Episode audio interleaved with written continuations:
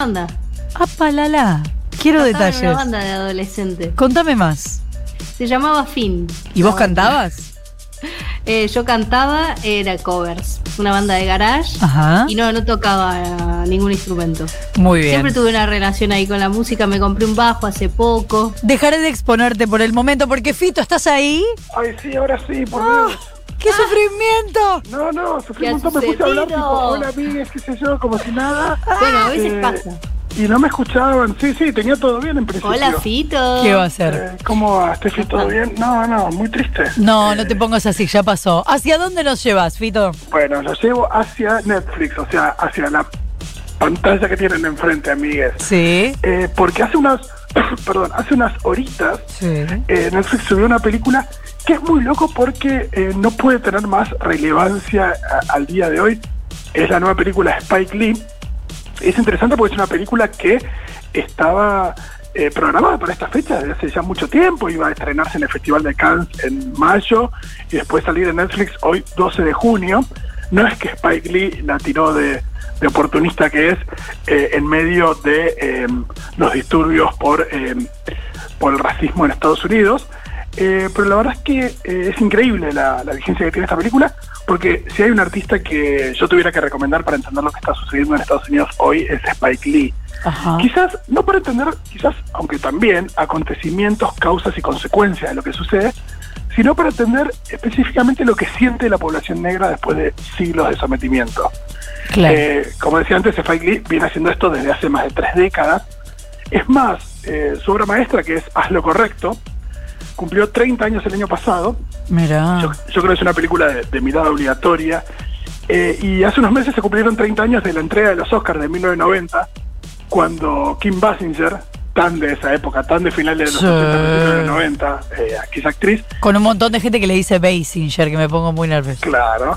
Y tenía que. eh, ella tenía que presentar la nominación de la Sociedad de los Poetas Muertos, ¿no? A Sí. mejor película. Y ella dijo: en esta, en esta lista hay cinco películas. eh, todas tienen algo en común eh, y es que dicen la verdad. Pero en esta lista, hablando de la lista de las nominadas a mejor película, dijo: falta una película, la que dice la mayor verdad de todas. Y es Haz lo correcto. Bueno, eh, la verdad que ella impecable, porque ese año ganó conduciendo a Miss Daisy, una película simpática, pero absolutamente olvidable. Y 30 años más tarde, no hay dudas de que Haz lo correcto es una de las películas más importantes de la historia del cine norteamericano. Y también con, una actual- con más actualidad que nunca. Y hablando de actualidad, eh, bueno, como decíamos, se estrena hoy la nueva película de Spike Lee, Las Cinco Sangres. Es interesante porque el tema del tráiler que, que tenemos ahí de, de cortina eh, dice The time has come eh, y es- eh, llegó la hora. Y bueno, sin duda llegó la hora en Estados Unidos para, para mucha gente que reclama por eh, sus derechos, en espe- especialmente por sus derechos humanos a la hora de la represión policial. Mm. Y lo que cuenta la, la película es la historia de cinco afroamericanos veteranos de Vietnam que vuelven en la actualidad a aquel país a buscar el cuerpo de un compañero caído en combate. Pero lo que van a buscar también, de la mano de ese cuerpo, es un tesoro que enterraron décadas atrás durante la guerra, que es una cantidad enorme de lingotes de, de lingotes de oro. Mm. Entonces, por un lado está la aventura, pero bueno, por supuesto, la aventura en la actualidad, pero por supuesto contrastada con los flashbacks de la guerra y eh, las secuelas de esa guerra.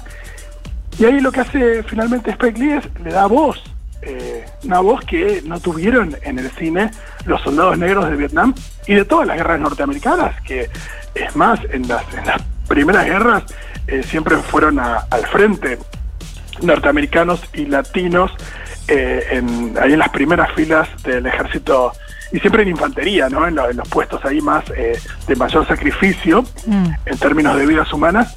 Eh, y si nosotros nos remitimos al cine, siempre tenemos eh, a los soldados negros como eh, uno más descrito cuando en la típica descripción del pelotón, en la que, un poco en Forrest Gump hacen como un chiste sobre eso, donde dicen, bueno, este, este es tal, este es tal, este es tal.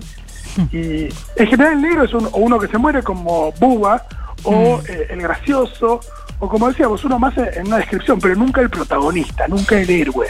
Sí, y, y, mm, eh, pensaba que actual, ¿no? Porque en definitiva, Totalmente. o sea, es un problema que atraviesa la historia, pero que sigue.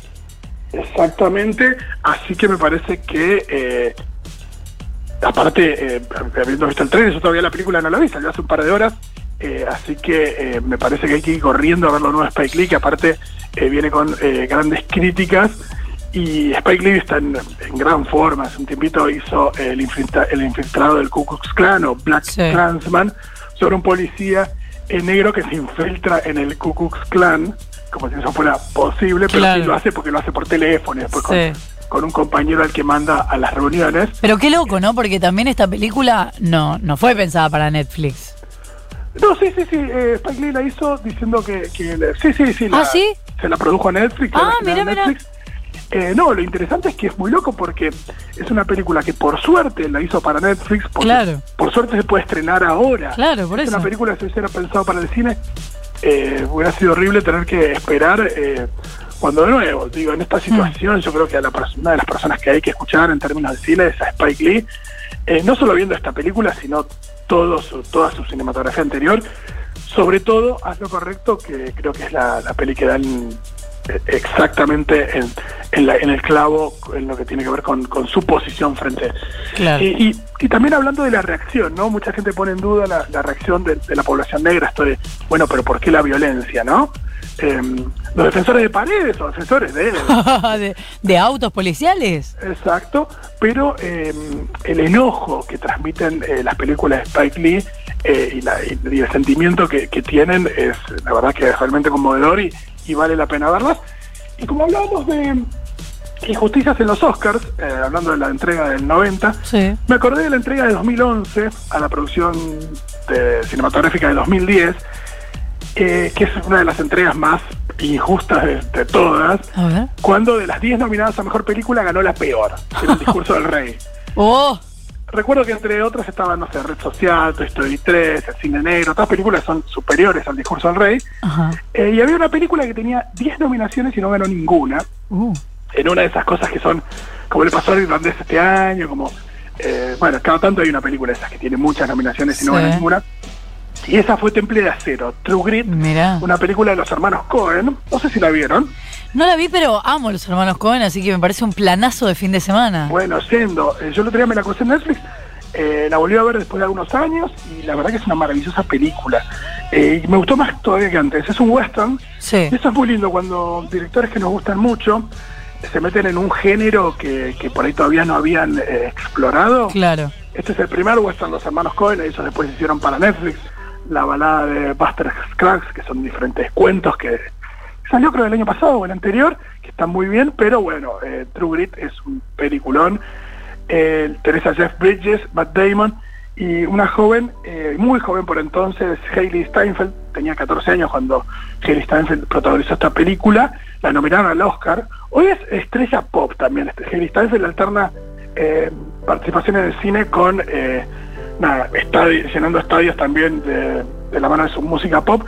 Y lo que cuenta la, la peli es una, la historia de una niña, eso de 12, 13 años, que se llama Hattie Ross, a la que mandan a un, a un poblado a eh, buscar el cuerpo de su padre, que fue asesinado por uno de sus jornaleros, por una persona que trabajaba para él, que, que se da la fuga con una banda de, de forajidos.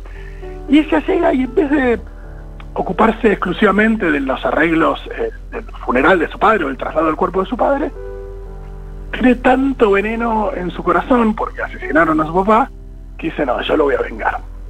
Entonces eh, pregunta si hay una persona ahí con True Grit, con temple de acero que, que la puede ayudar a cambio de unos dólares.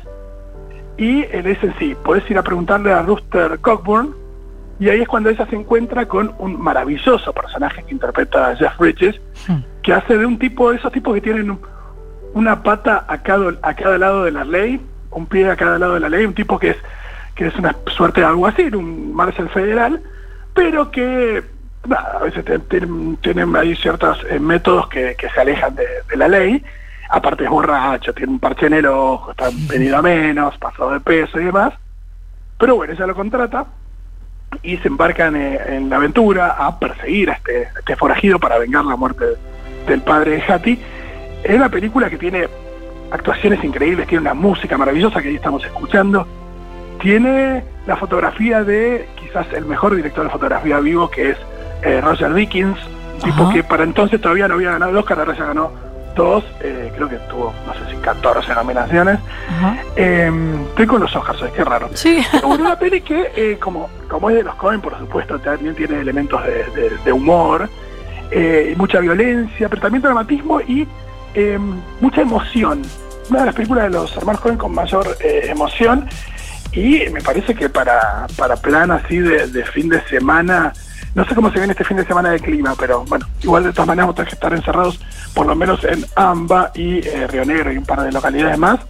Así que me parece Se que- viene un poco, un poquitín lluvioso, me parece. bueno, todo lo que es acobacharse con lluvia afuera y mirar eh, True Grit me parece un planazo, sin ninguna duda, para también eh, compensar un poquito con eh, cine más clásico, eh, a- con mi recomendación anterior que fue es una película más de actualidad y más que por ahí te, te, te golpea de otra manera, me parece un poco de cine así más, más de antaño puede, puede andar bien también, así que... Espectacular. Eh, vamos con eh, Las Cinco Sangres de Spike Lee y Temple de Acero de los Hermanos Coen.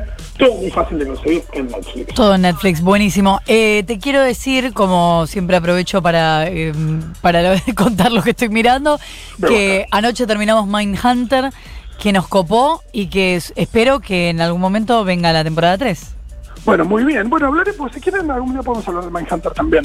Sí, porque me acordé por esto. Súper áspera, pero tiene mucho, sobre todo al final de eh, eh, el lugar donde se están puestos los negros, sobre todo eh, para la, eh, las poblaciones más repartidas, digamos, porque hay zonas, por ejemplo, en Atlanta, donde eh, se, se empiezan a dar los, los casos finales, por decirlo de alguna manera. eh, que me parece que pone eso en juego un poco, como eh, esto, está todo el tiempo en juego esto de, pero y es negro, es blanco, y pero y en esa zona el negro, el blanco, pero lo miran y, y entonces le dan bola al negro, al blanco, todo el tiempo es así. Bueno, si vamos a hablar de Atlanta eh, y la población negra, hablemos de la serie que tiene, que lleva ese nombre también. Y otra recomendación que está en Netflix, Atlanta con Donald Glover. Eh, me parece también una, una maravilla de serie con muchísima creatividad. Excelente, sumamos otra entonces, Fitus, gracias por estar ahí, nos reencontramos la semana que viene. Salud. Salud, beso grande, casi casi las ocho y media, no, falta un poquito. Ahora dicen